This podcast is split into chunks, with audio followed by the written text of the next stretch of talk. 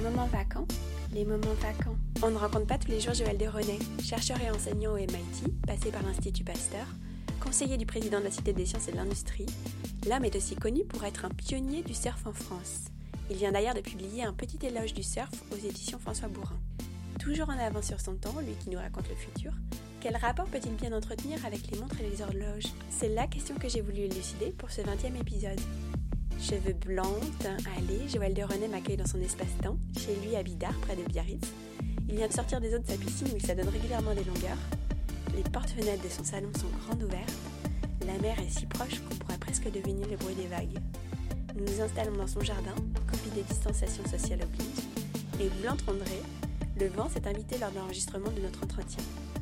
Il voudra tendre l'oreille car ce dernier est bien décidé à voler la vedette à celui qu'il fait pourtant surfer hiver comme été. Dans cet épisode, Joël de René nous expliquera que nous créons un capital temps en investissant du temps dans le temps. Et ce capital temps, c'est du temps potentiel. Libre à vous d'utiliser en plein travail ou en décidant de prendre des vacances, parfois même en mettant votre pensée elle-même en vacances. Alors, les moments vacances sont-ils un choix? C'est un choix? Les moments vacances, c'est un moment où si moi je choisis d'être déconnecté. C'est libre de toute contrainte. Oui, oui, déconnecté. Est-ce qu'on a ce type de moments vacants quand on surfe, quand on attend la vague? Est-ce qu'on a beaucoup, Il y a beaucoup de moments vacants. Une discussion très libre sur des moments vacants. On n'est pas concentré sur les vagues. On n'a pas peur, c'est pas gros. On parle de ce qui va venir, de, des belles vagues qu'on a prises. Quel est votre rapport au temps? Parce que les historiens, on peut dire que c'est des archéologues du temps.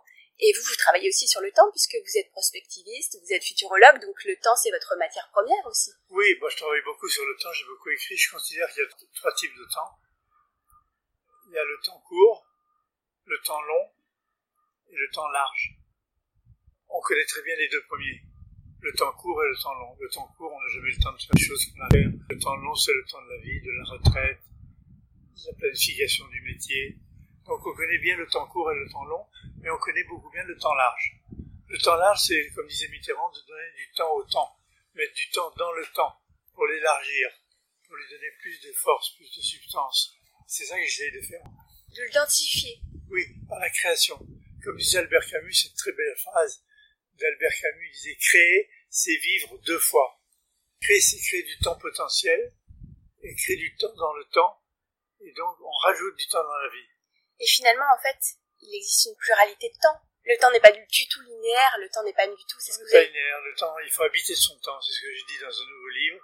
Euh, habiter son temps, ça veut dire trouver le moyen de créer son temps et créer sa vie en prenant le temps comme il est, pas comme une contrainte, mais comme quelque chose qu'on peut modifier. Votre centre d'intérêt finalement tourne tout le temps autour du temps et du temps et de la spiritualité. Je crois qu'une des questions qui vous anime, c'est qu'est-ce qui crée le temps? Vous beaucoup euh, de Jardin Oui, bien sûr, le point oméga théâtre de Jardin m'a toujours passionné, la convergence des esprits dans le point oméga. Mais pour moi, le point oméga, il n'est pas à attendre dans le futur, il est maintenant. Je veux dire, la convergence des esprits, on peut, on peut la faire maintenant. On n'a pas besoin d'attendre la fin des temps pour que la convergence spirituelle se fasse. Oui, je crois qu'il disait que tout ce qui monte converge, et vous aviez dit que, que plus on donne, plus on reste, oui. plus on dure, et finalement, moi, on a peur de la mort. Oui, c'est bien, vous avez lu ça. Euh, je l'ai écrit, j'ai dit. J'aime beaucoup cette phrase de Théard, tout ce qui monte converge. D'autres termes, tout ce qui se tout ce qui monte en esprit, en spiritualité, tout ce qui permet de s'élever, se débarrasser du matériel, se rapproche les uns des autres. Donc cette phrase, je la fais mienne dans toute la vie de tous les jours. Vous êtes un homme euh, hyper actif. Vous avez toujours euh, plein d'activités sur le feu, que ce soit dans vos recherches, le sport, évidemment, vos activités. Est-ce que vous avez le temps vraiment d'avoir des moments vacants, des temps de réflexion pour vous? Le temps, on l'a pas. On n'a pas le temps. Comme on ne possède pas. Comme disait Paul Valéry, le temps, c'est comme du sable qui vous coule entre les doigts. Donc, moi, je pars du principe qu'on n'a pas le temps. On ne possède pas le temps. Donc, il faut le créer. Et pour le créer, il faut créer ce que j'appelle du temps potentiel, un capital temps. Et c'est en créant ce temps potentiel qu'on peut bénéficier des dividendes temporels, comme un capital, qui vous donne les moyens de réinvestir du temps par des petits morceaux. Et peut-être, euh, grâce à ce temps potentiel, de libérer du temps de respiration qui donne du sens à une vie. Oui, c'est ça. La méditation, par exemple, c'est du temps potentiel de respiration. Prendre du temps à la méditation, pour beaucoup de gens, c'est l'impression de perdre, de perdre son temps. Mais pour moi, méditation, c'est le moment de créer du capital temps en se mettant entre parenthèses, en se déconnectant et en donnant toute sa valeur au temps. Et euh, qu'est-ce qui se passe quand vous méditez? Est-ce que vous avez des pensées qui, qui affleurent ou est-ce que c'est... Euh, il, y a toute une routine de la méditation. C'est pas quelque chose qui comme ça d'un coup. J'ai beaucoup travaillé ça. J'ai écrit dans des livres. Pour moi, la méditation, c'est le moyen de, de rentrer sur soi, de se rapprocher des autres, se rapprocher de l'univers. Et donc, c'est pas du temps gâché, c'est pas du temps perdu, c'est du temps investi. Et d'ailleurs, vous travaillez beaucoup sur la sagesse et euh, une des notions, c'est justement l'empathie et l'altruisme. Accueillir l'autre, c'est finalement lui donner un espace-temps. Oui. L'accueillir dans votre espace et dans votre temps. C'est ça le partage pour moi, la solidarité et le partage, le respect des autres se fait dans le partage du temps. Donner du temps aux autres, donner du temps à mes enfants, mes petits-enfants, mes amis, mes collaborateurs, c'est une belle chose que l'on peut faire. C'est l'altruisme, la solidarité, c'est le fait qu'on donne du temps aux autres, de son propre temps. On n'est pas égoïste de son temps. C'est pour moi, c'est quelque chose que j'ai essayé de faire toute ma vie, donner du temps aux autres, notamment en écrivant. Parce que finalement, on ne possède pas le temps, mais peut-être nous sommes du temps. Ah, c'est une grande question. Est-ce que nous sommes du temps? Je crois plutôt qu'on crée le temps lutter contre l'entropie. L'entropie, c'est le désordre, la désorganisation, le fait que l'énergie se perd à jamais. Mais créer du temps potentiel permet de lutter contre l'entropie. Le fait de lutter contre la mort. Créer du temps, c'est lutter contre la mort. Personnellement, pour les autres et pour l'univers. Vous avez expliqué aussi qu'en fait, on crée du temps et qu'on est comme des réseaux et qu'on est des neurones un peu interconnectés et que si un jour on prenait conscience du fait qu'on fait réseau, on aurait effectivement euh, peut-être euh, gagné une forme de temps, même si je sais pas si on peut le gagner. Oui, ça c'est pour, moi c'est pour moi ce que j'appelle le, point de Ray Kurzweil a souvent parlé de, de ce qu'il appelle ce point où tous les ordinateurs du monde seraient interconnectés et auraient une sorte de pensée commune. Moi, je pense que les neurones de la Terre que nous sommes, créent un réseau neuronal à la surface de la planète, créent une sorte de cerveau planétaire qui prend conscience de lui-même. Je pense que le grand défi du futur va être de, de vivre avec, en symbiose, pas en contradiction, avec ce cerveau planétaire qui prend conscience de lui-même. Qu'est-ce qu'il va faire de nous S'il prend conscience de lui-même, est-ce qu'on est des parasites Est-ce qu'on est des symbiotes pour vivre avec lui Ou elle Ce qui se passe aussi euh, en surf. Oui. On est, euh, on, est, dans l'écosystème. On est dans l'écosystème. On est dans l'eau, mais... Euh. C'est pour ça que je veux que mes cendres soient dispersées quand je serai mort dans l'océan, parce que toutes les molécules de mon corps sont toujours à l'endroit où je sers faut pas pour le boire, le valer ou le, Je crois que ça s'appelle Aloha, c'est ça? Aloha, oui, c'est la cérémonie au capot, cérémonie du mélange des eaux. Donc voilà, pour moi, même toutes mes molécules en cendres seront toujours dans l'eau. Donc c'est une forme d'éternité. Peut-être que le temps, effectivement, n'est pas du tout linéaire, mais il est peut-être euh, circulaire. circulaire. C'est ce que pensent les hindous. Le karma, c'est le temps circulaire. J'ai toujours pensé, si vous voulez, j'ai beaucoup pensé à l'irréversibilité du temps. C'est pour ça que j'ai fait de la prospective. C'est de penser l'histoire irréversible. Donc le karma, c'est une belle idée, mais je ne suis pas tout à fait lié. Et sur cette idée de temps et d'éternité, je crois que vous travaillez aussi beaucoup sur l'idée de l'instant. Euh, parce que l'instant peut être synonyme, c'est un peu de, de plaisir d'une certaine façon, de gratification immédiate. Et qu'il ne faut pas dénigrer cet instant, justement. Euh, parce que c'est source de joie, la joie qui est différente elle-même du bonheur. Bien sûr, je suis d'accord avec l'instant, mais pour moi, l'instant, c'est une forme d'éternité. L'instant bien rempli, l'instant bien utilisé, c'est une forme d'éternité. Alors comment on l'utilise bien, un instant?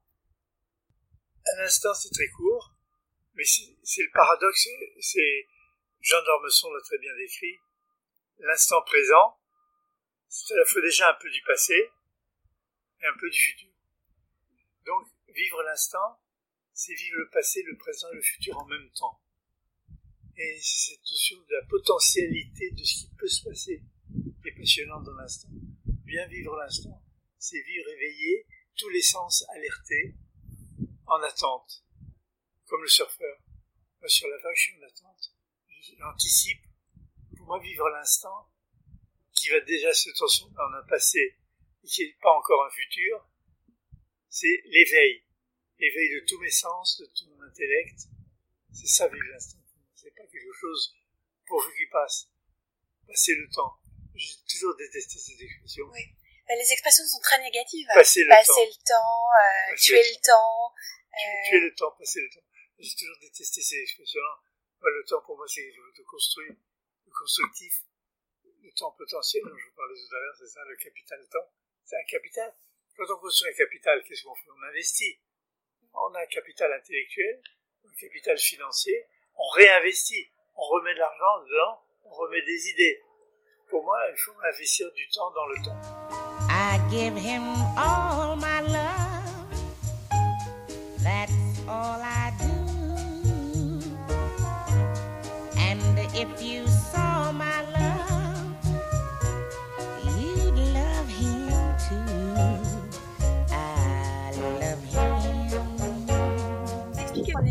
prisonnier du temps parce qu'on est trop chronocentriste d'une certaine façon et que finalement on superpose des séquences qu'on appelle des séquences et que c'est un peu un non-sens. Oui, Et d'ailleurs dans votre métier, raisonner en séquence, c'est complètement hors propos puisqu'au Oui. contraire il faut faire des liens, des connexions. intégrer. La culture, c'est l'intégration. La culture, c'est l'intégration des contraires. Et pour moi, vraiment, l'intelligence, c'est l'intégration. C'est d'intégrer. D'intégrer et de mettre en lien des éléments épars. Intelligérer, c'est Ouais. créer des liens. Moi j'aime bien l'idée d'indiscipline parce que c'est de la discipline mais mais, euh, mais entre les disciplines aussi d'une certaine façon. Pluridisciplinaire. Pluridisciplinaire. Le terme de Diarmora me plaît plus que interdisciplinaire. Je préfère pluridisciplinaire Ouais. que interdisciplinaire. Transdisciplinaire. Typiquement, il y a Vous allez aussi expliquer que quand on regarde à l'échelle d'une société, parfois il y a de l'accélération, parfois il y a de la décélération. Et en fait, on est toujours dans ce mouvement de va-et-vient, un peu comme des vagues de flux et de reflux. oui, Euh, Aujourd'hui, vous pensez qu'on est dans un temps d'accélération ou au contraire un temps de... accélération constante. Accélération. Suraccélération. Ouais. Le système s'accélère de lui-même. Il est exponentiel. Quand un système s'accélère comme ça, il a son propre temps à lui. On a notre temps qui est le temps de notre cerveau, euh, le cerveau n'évolue pas beaucoup finalement à l'échelle de, l'humanité, donc c'est un temps euh, naturel qui nous est propre. On a ce temps potentiel qui nous est permis grâce euh, aux moteurs de recherche, grâce aux bibliothèques, grâce voilà, à toute la technologie qui peut nous permettre de gagner du temps et de gagner un temps de respiration. L'un des enjeux, c'est peut-être de savoir comment faire cohabiter tous ces temps et comment nous, bien nous intégrer dans cette forme de dimension. Alors on est dans le temps réel, on est dans le numérique, on est dans l'écosystème numérique connecté en permanence. Et l'art, c'est d'éviter le burn-out. Le burn-out, c'est quand y a trop d'informations, trop de choses à faire qu'on ne peut pas faire. On sait qu'on n'y arrivera pas, et donc on est complètement désespéré, frustré, déprimé de ne pas pouvoir le faire. Le burn-out, c'est très dangereux. Je crois que le, pire du burn-out, c'est pas tellement le burn-out, c'est le sentiment de burn-out. C'est comme une insomnie quand on dort pas. Si on s'en fout, on dit j'ai pas dormi, euh, je redormirai l'année pro- la nuit prochaine, et puis tu dormi 5 heures, ça suffit amplement, ça va. Mais les gens qui s'en font disent ah moi j'ai pas dormi, puis j'ai réveillé à 5 heures du matin, c'est horrible. Ils s'en font beaucoup plus, ils se traumatisent, ils se stressent. Donc le burn-out c'est la même chose.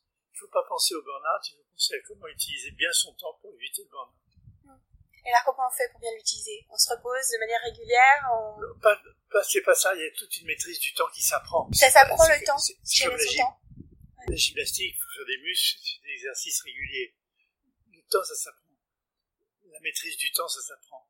Malheureusement, en entreprise, on apprend le management, on apprend la comptabilité, on n'apprend pas aux gens à gérer leur temps. Moi, je trouve que dans l'entreprise, les premières choses qu'on doit apprendre aux gens, c'est la relation aux autres, le respect des autres et gérer son temps. D'ailleurs, euh, je crois que vous avez écrit un article pour l'expansion, c'était en 98, où vous donniez des conseils Oui, sur la gestion toujours du sur- temps. Toujours sur mon site web. Et, euh, et un des conseils, c'était aussi euh, bah, de faire attention aux différentes lois, donc la loi de Parkinson, la loi de Douglas, la loi de Murphy. Et l'idée aussi, c'était de, de gérer le temps comme une ressource rare. Oui, absolument. C'est pour ça qu'il faut investir du temps pour créer un capital temps Et hiérarchiser aussi. et utiliser les dividendes temporels. Un capital qui produit des dividendes. Le capital temps produit des dividendes temporels qui sont plus faciles à replacer que des séquences temporelles. Les séquences temporelles, elles sont synchronisées avec la société, avec l'entreprise, c'est le 9h, 18h, mais Tandis que les dividendes temporels, ils sont beaucoup plus souples. On peut les replacer de manière plus flexible.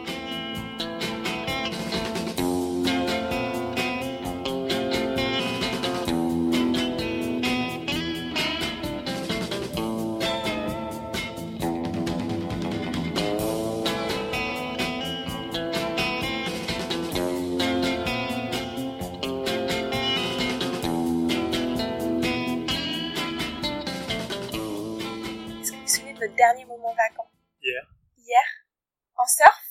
En méditation? En réfléchissant avec mon petit-fils qui vient cet après-midi, Cyril, téléphonant avec lui en méditant, en réfléchissant un peu. C'était un moment formidable de, de construction avec lui de son avenir.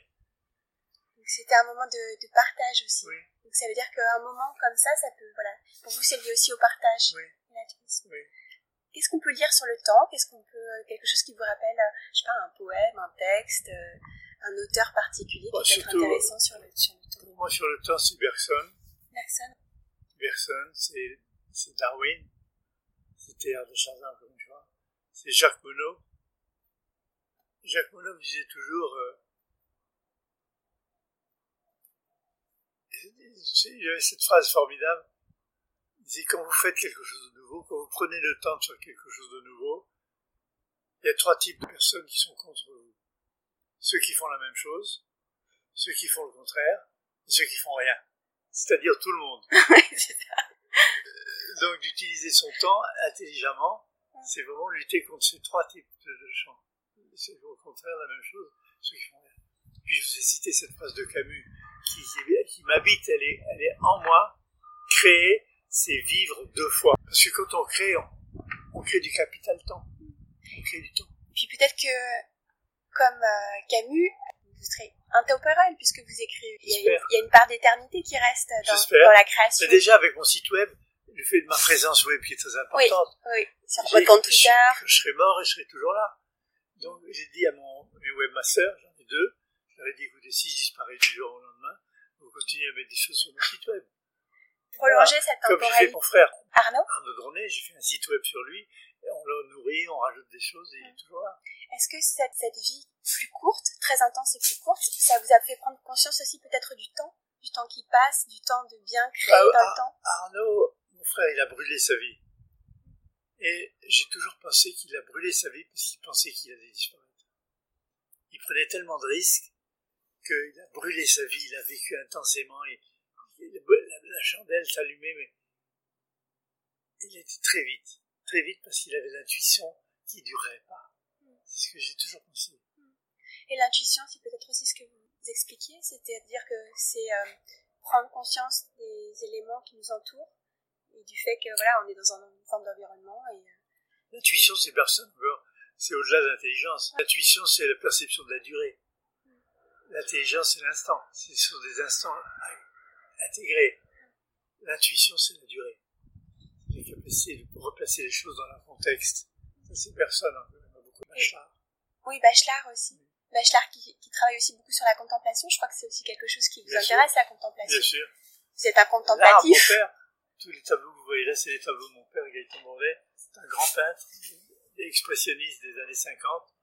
Et j'ai appris, grâce à lui, à contempler la nature, à voir la moindre petite chose comme un futur tableau. Et ma fille, ma petite fille, euh, Charlotte, qui est photographe, elle sait prendre un tout petit élément de la nature, abstrait. Et elle en fait une création. Donc c'est regarder aussi, regarder le monde qui nous entoure. C'est ce que l'artiste faisait, il disait voir la nature différemment, avec des yeux différents. Oui. Et puis votre euh, maman euh, était poétesse aussi, donc euh, Elle lisait beaucoup. Donc il y avait les mots et en même temps voilà la, la vue, donc c'est très lié aussi à l'expérience, c'est ce que vous disiez sur les sens, Oui. c'est avoir les sens en éveil, être éveillé, Absolument, Absolument. être éveillé et plus que plus que réveillé finalement. Oui, oui. Éveillé puisque éveillé. Vous avez raison. Merci beaucoup. Je vous en prie. Plaisir. Merci beaucoup, n'hésitez pas à nous suivre sur Instagram pour prolonger la conversation et découvrir les coulisses du podcast. Je vous donne rendez-vous dans 15 jours avec Olivier Moko, docteur en sciences politiques et créateur de jeux vidéo. Il nous expliquera que l'heure n'est plus à la bataille de l'attention, mais la bataille de la pulsion pour détourner nos moments vacants. D'ici là, prenez le temps. C'était les moments vacants. Je suis Anne Caruel.